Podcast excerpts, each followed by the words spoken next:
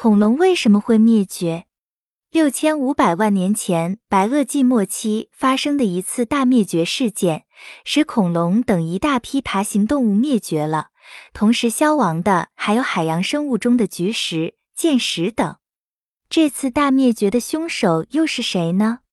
凶手是小行星吗？人们提出了许多假说来试图解释恐龙灭绝的原因，其中最著名的就是美国科学家阿尔瓦雷斯等人提出的小行星撞击说。这个假说之所以被很多科学家支持，是因为对意大利。丹麦等许多地域上百个剖面的研究发现，在白垩纪末期粘土层中有含量异常的铱和冲击石英颗粒。由于地球上铱的含量很低，因此异常的铱含量有可能来自于地球外的小行星，而冲击石英颗粒也只有在高温下才可能形成。此外，科学家们在墨西哥的在尤卡坦半岛。发现了直径一百八十千米、深九百米的巨大陨石坑，说明巨大的撞击是确实发生过的。科学家根据这些证据提出了一种令人兴奋的假说：有一颗直径达十千米的小天体从天而降，造成了这场大灭绝。可以设想一下，一个直径为十千米的天外来客是一个什么概念呢？地球大气层下部的对流层不过七千米，而大洋的平均深度是三千米。直径十千米的小天体可谓顶天立地了。它的重量可达一兆吨，撞击地球之前和大气作用的激波就可以轻而易举地把大气圈打穿一个硕大的天洞。撞上地球之后，其释放的能量。相当于全世界核裂变矿物所蕴藏能量的一万倍。人们猜测它会形成极大的火球，产生巨大的撞击坑，熔岩铺满坑底，激射出极大量的泥沙碎屑，夹杂着水、蒸汽和气化的陨石，很快形成一个直径达数十千米的热气柱，扶摇直上，到达三十千米的高空。并呈现出蘑菇云状，在同温层内侧四散铺展开，而细粒喷射物更可能被带入百千米的高空。白垩纪末期富含铱和撞击石英颗粒的粘土层，可能就是陨石撞击地球后在数年内的落尘堆积物。这些巨量的尘埃可能在很长时间内遮挡了阳光，使得地面植物无法接受足够的阳光。光合作用停止，因此大量死亡，造成了食物链的中断。同时，这层厚厚的毯子反射太阳光，也可能使得全球的气候在短时间内变得干燥寒冷。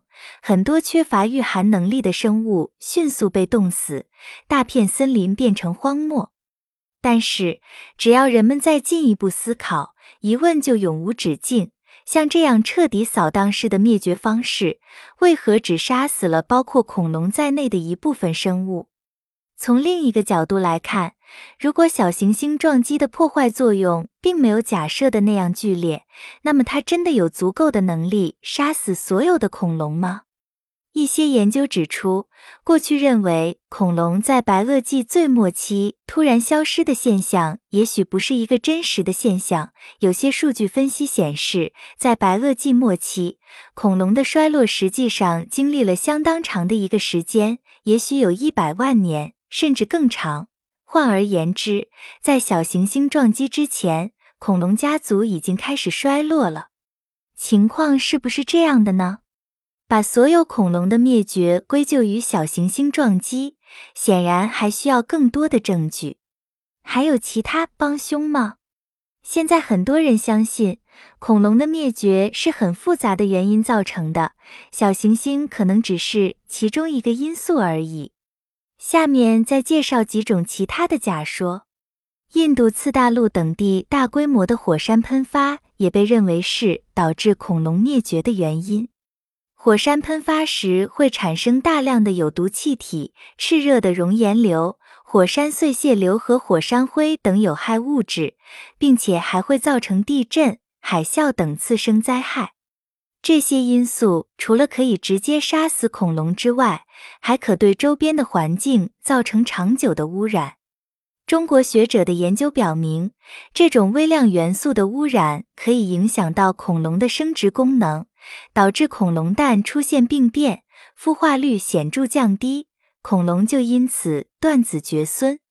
还有一些假说认为，恐龙可能是因为身体不能适应新出现的被子植物而被毒死的，或是因为无法与崛起的哺乳动物竞争而遭到淘汰，或是不能适应降低的气温而被冻死。